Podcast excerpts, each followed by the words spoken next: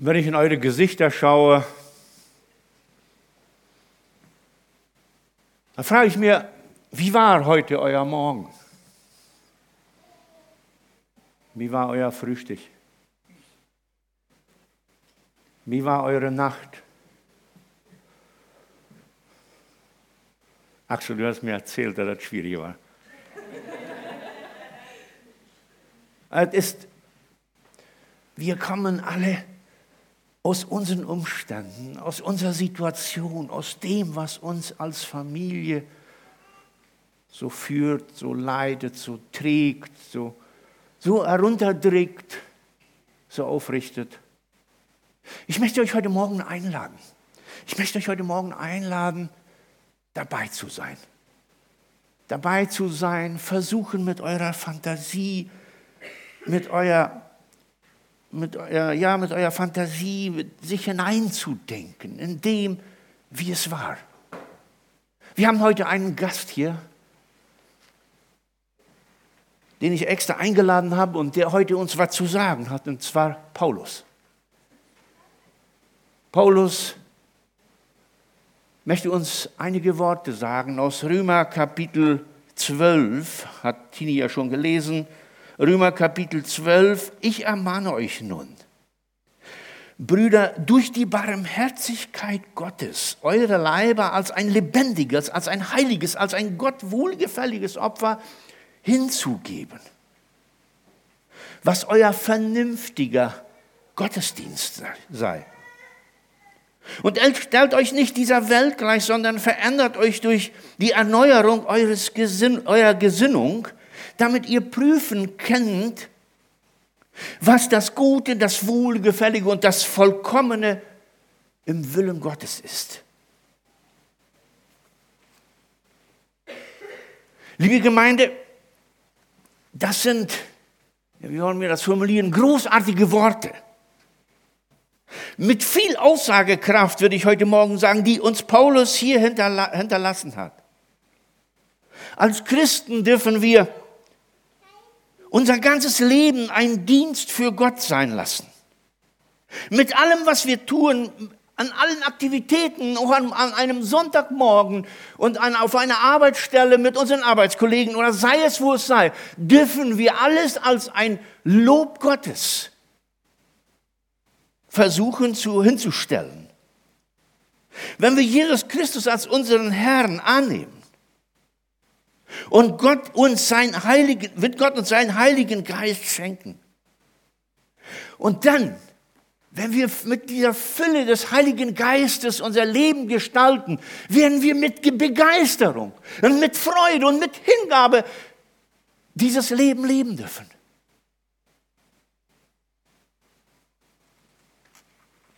Das klingt von außen gesehen vielleicht etwas anspruchsvoll. Das klingt vielleicht ein wenig weltfremd, wie wir heute sind. Das klingt in jedem Fall für viele anstrengend und irgendwie nicht passend für ein prunkvolles Leben, das sich so viele von uns so gut leisten können heutzutage.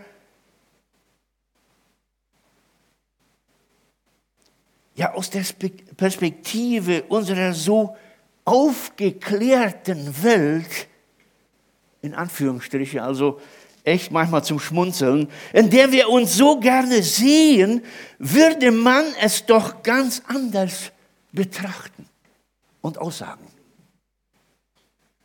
Bevor ich mich jetzt weitergehe, möchte ich einmal zurück. Wenn wir Jesus Christus als unseren Herrn annehmen,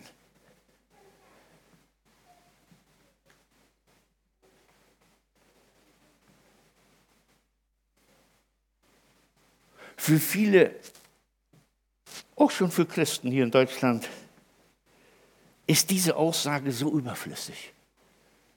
Und das stimmt mich traurig. Weil wir haben bei Thomas und Tini diese Filme Titschosen geguckt. Und ich kann es, als ob ich es gestern oder heute Morgen gehört habe und gesehen habe, es noch sehen, wie Nikodemus nachts zu Jesus kam und Jesus ihm sagte, Nikodemus, Nikodemus, einer der größten Schriftgelehrten, einer, der das Volk führen sollte, einer, der geistlich für das Volk da war. Nikodemus, der eigentlich alles wusste, der der Doktor der Theologie war, kam nachts zu Jesus und hat ihm gefragt, was muss ich tun, damit ich in den Himmel komme?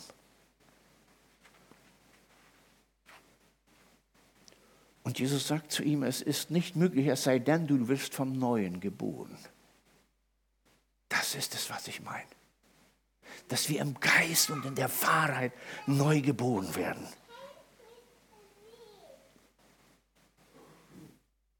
Dann ist Gott da und wird uns seinen Geist geben, wenn wir diesen Schritt wagen. Und dann kennen wir, weitergehen mit unserem Text. Ein Gedanke dürfte uns da zurückhalten, so zu urteilen, wie wir hier gerade gelesen haben, in der, ja aus der Perspektive unserer aufgeklärten Welt, in der wir uns so gerne sehen, würde man es doch ganz anders betrachten und beschreiben. Aber ein Gedanke, den ich mit euch weitergehen möchte und dazu ich euch jetzt einlade, der hält uns davon ab. Denn aus irgendeinem Grund ist uns das Wort Gottes, die Bibel, erhalten geblieben. Über tausende Jahre. Aus irgendeinem Grund haben Menschen sich aufgerieben und haben über blütige Verfolgungen hinweg versucht, die Bibel zu retten. Sie haben sie abgeschrieben, sie haben sie weitergeschenkt, sie haben sie weiterverkauft, sie haben sie weitergegeben.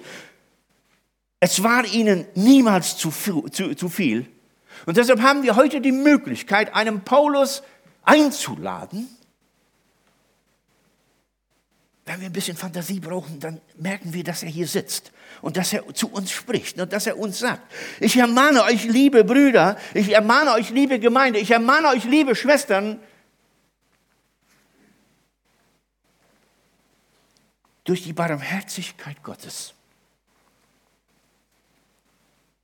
Die Schriften der Bibel haben für sie einen Unterschied gemacht, der lebenswichtig war.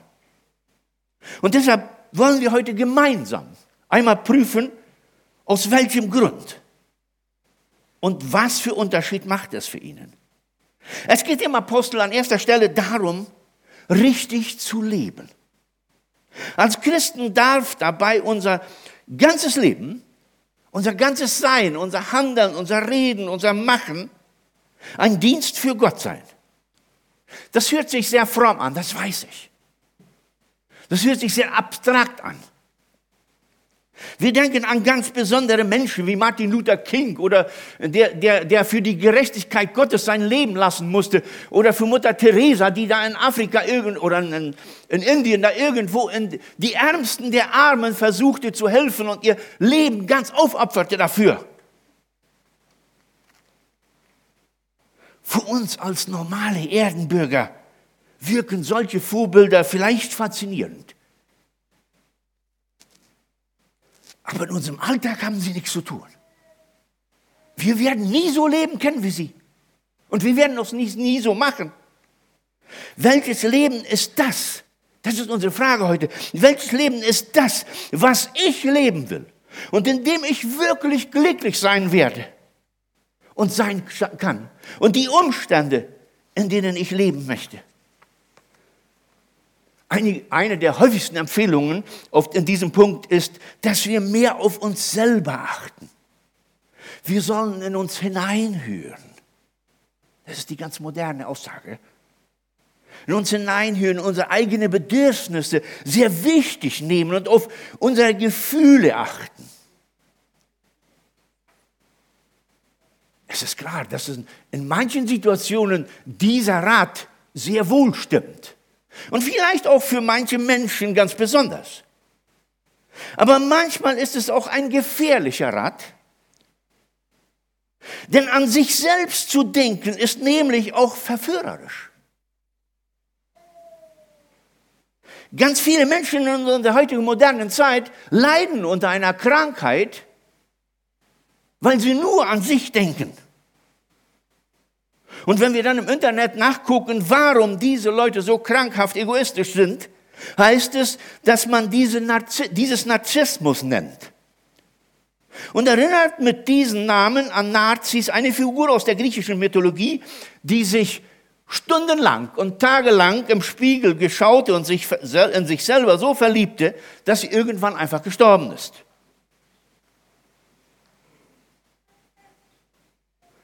Zum Narzissten gehört das stundenlange Verharren vor dem Spiegel.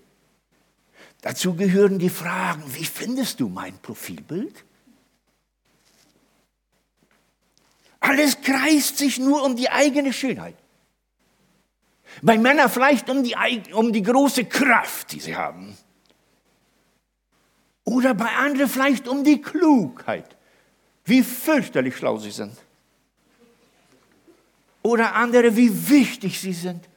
Du, wenn ich, ich kann nicht krank werden, wenn ich krank werde, dann geht meine Firma oder bei unserer Firma, also sie identifizieren sich so sehr mit der Firma, dass sie der Wichtigste in der Firma sind. Die geht alles drunter, drüber, drüber, wenn sie nicht da sind.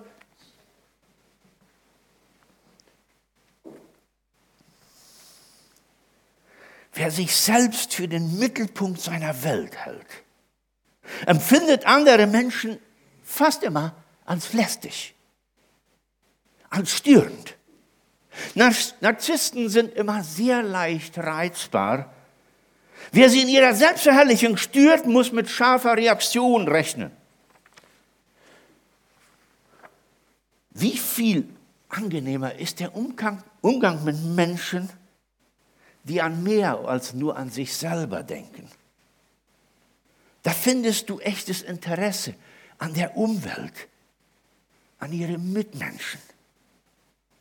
Diese Leute können sich für etwas einsetzen, ja, sie gehen, sie geben sich hin und sie wissen, dass die Welt viel größer ist und viel reicher ist als nur ihre eigene.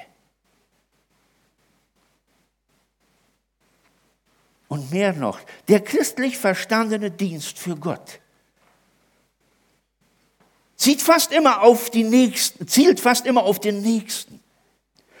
Indem wir auf unseren Nächsten eingehen, für ihn da sind, sind wir für Gott da. Da ist was, das ist das, was Jesus uns versuchte in Matthäus 25 beizubringen. Was du einen dieser armen Bürger gemacht hast. Hast du ihm ein Glas Wasser gegeben, hast du mir getan, sagt Jesus. Hast du ihm aufgenommen bei dir im Haus, hast du mir das angetan. Hast du ihm ausgestoßen, hast du mir das angetan. Matthäus 25. Wer Gott dient, ist zugleich ein Menschenfreund. Statt sich dauernd mit sich selber zu beschäftigen und sich auf sich selber zu beziehen, sich für andere einzusetzen. Ja, das ist es, was Paulus uns heute Morgen sagen möchte. Was Paulus als den richtigen Weg herausarbeitet. So lebt man ein erfülltes Leben. Von der Gesellschaft verordnet und von der Medienwelt vorgegaukelten Narzissmus ist eine der modernen Formen, das richtige Leben richtig zu verpassen. Und eine andere Form, das richtige Leben zu verpassen, ist die moderne Zerstreuung. Diese wird aus der Gesellschaft getrieben von den Massen der Medien, die auf uns einprassen und die uns da immer wieder in den Medien nahegelegt wird. Seit der Einführung des Privatfernsehens Ende der 80er Jahre hat die Zahl der verschiedenen Angeboten an Medien geradezu explosionsartig zugenommen. Ohne Mühe kann man heute per Satellit über 1000 verschiedene Kanäle und Fernsehprogramme erreichen. Das Internet bietet Zerstreuung gleich milliardenfach. Und dazu kommen die Computerspiele auf jeder Art, Konsolen, Tablets oder Handys. Wie überversorgt unser Alltag damit ist, merkt man erst, wenn einem mit einmal ganz hastig das Handy kaputt geht. Es fällt irgendwo, so wie ich mal mich über den Balkon gereckt hat, weil ich da irgendwie unten was gucken wollte und das Handy ging vom zweiten Stock nach unten und auf dem Fußboden und war in, weiß ich, war zehn Stücke geflogen.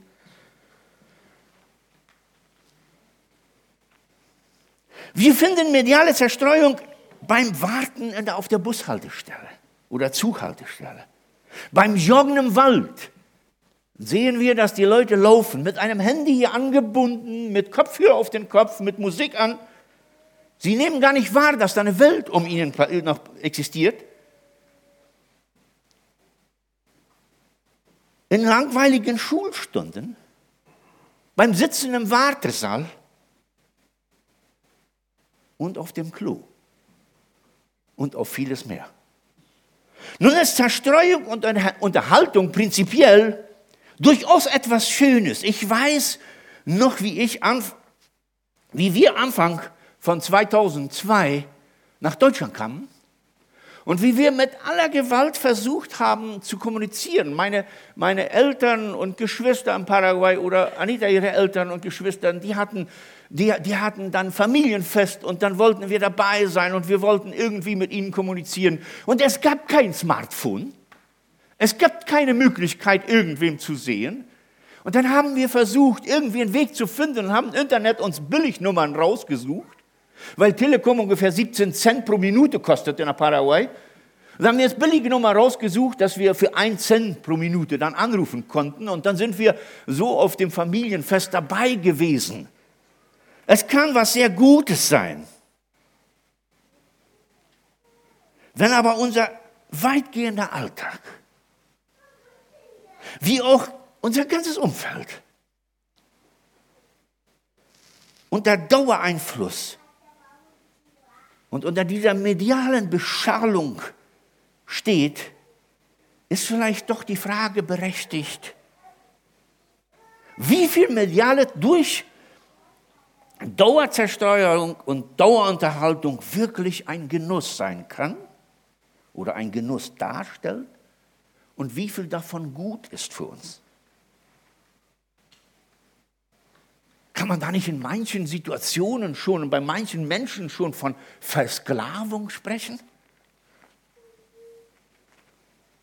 Ich werde gefangen genommen von lauter unwichtigen, total, oft total belanglosen Unterhaltungen.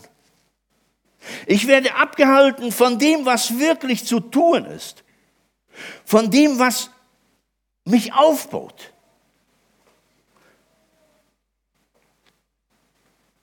Was mich weiterbringt, was die Welt verändern könnte. Ein Leben als Dienst für Gott erscheint mir in diesem Hintergrund, wenn wir diese mediale Welt und dieses Medieneinfluss auf uns so hinter uns sehen, also ihr kennt ja die Profilbilder, so, weiß nicht, von Facebook, da ist ja erst einmal so ein, so, so, so, so ein großes, grobes Bild und dann ist da so ein kleines Profilbild in der Mitte. Und wenn wir jetzt, wenn ich hier jetzt so stehe und ich sehe jetzt diese ganze Medienwelt, diese ganze Problematik so hinter mir in dem zweiten Profilbild, dann glaube ich, ist ein Leben als Dienst für Gott irgendwie eine Befreiung endlich wieder etwas Wichtiges tun. Endlich etwas tun, was einen Unterschied zu unserer heutigen modernen Welt macht. Was uns nicht nur betäubt, sondern was mich fordert, was mich kreativ werden lässt, was mich meine Fantasie wieder einsetzen lässt. Johannes Sebastian Bach und Georg Friedrich Händel haben ihre Kompositionen immer mit der Unterschrift SDG versehen. Eine Abkürzung für Soli Deo Gloria.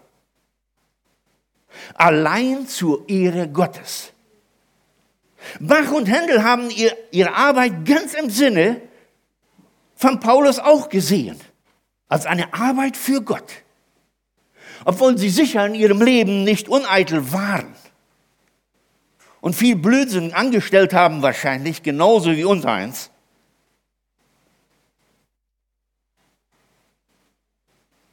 Und sie wussten genau, dass ihre Musik mehr ist als nur Zerstreuung. Sie ist Gotteslob. Überlegen wir einmal, und ich möchte es euch heute als Hausaufgabe mitgeben. Ich möchte haben, dass ihr, wenn ihr nach Hause geht und wenn ihr in diese Woche geht, ihr werdet vielleicht keine Fenster einbauen, aber ihr habt ja eure Arbeit.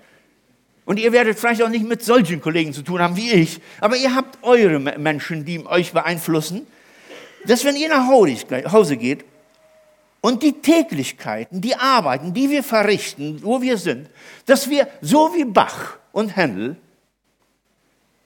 unser Leben gestalten, dass wir unter jeder Tat, unter jeder Sache, unter jedem Akt, den wir irgendwie machen in unserem Alltag, ein SDG untersetzen. Solo para la gracia de Dios. Nur zu Gottes Gnade, nur zu Gottes Lob. Als Christen sollen wir unser Leben Gott widmen, schreibt uns Paulus. Er will Hingabe, so wie Paulus seine Briefe schreibt. Wenn ich da sage, ich, will Hingabe, wenn wir Paulus seine Briefe lesen und wenn wir uns versuchen, da hineinzudenken und wenn wir versuchen, irgendwie ihm nachzugehen, auch in der Fantasie und in der Vorstellung, wie er diese Briefe schreibt und wie er es meint und wie Paulus lebt, dann wissen wir, da ist Leidenschaft dahinter, da ist Begeisterung,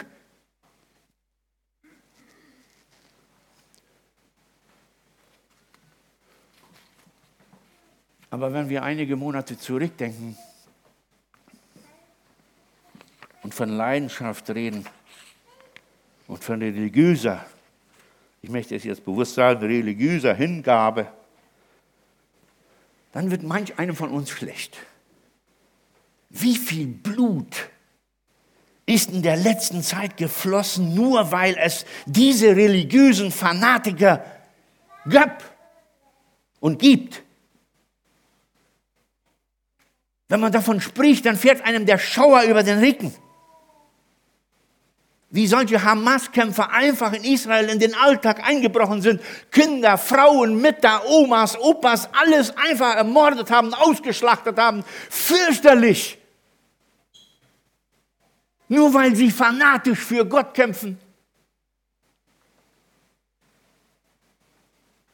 Wenn wir an diese selbstlosen religiösen Fanatiker denken, die, die alleine in den letzten Jahren so viel Schlechtes angerichtet haben. Uns kann es grauen.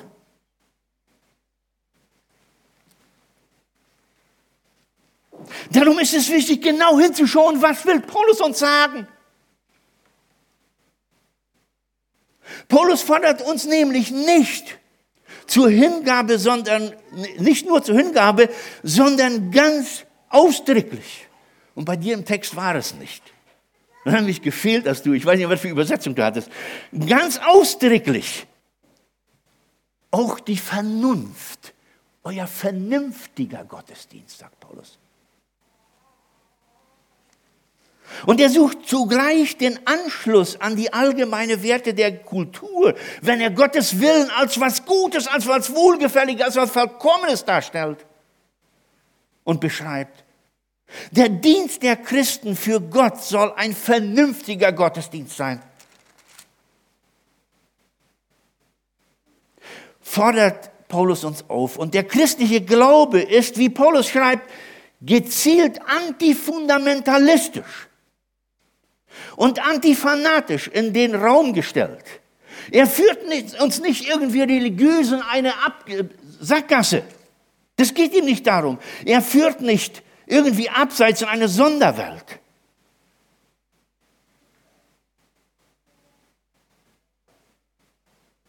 sondern mitten in den Alltag, mitten in der täglichen Arbeit,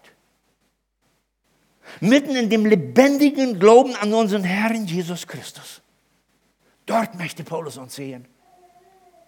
Dort möchte Paulus uns sehen, wenn wir mit unseren Arbeitskollegen diskutieren, wenn wir mit unseren Arbeitskollegen uns austauschen, wenn wir unsere Arbeit tun, wenn wir mit unseren Kunden, wie wir mit unseren Kunden umgehen, wie wir unseren Kunden versuchen, vielleicht zu verarschen oder auch nicht. Dort, dort möchte Paulus sehen, dass wir unseren Glauben leben. Dort möchte Paulus sehen, wie Händel und wie, wie Mozart, dass wir da unter einen SDG schreiben.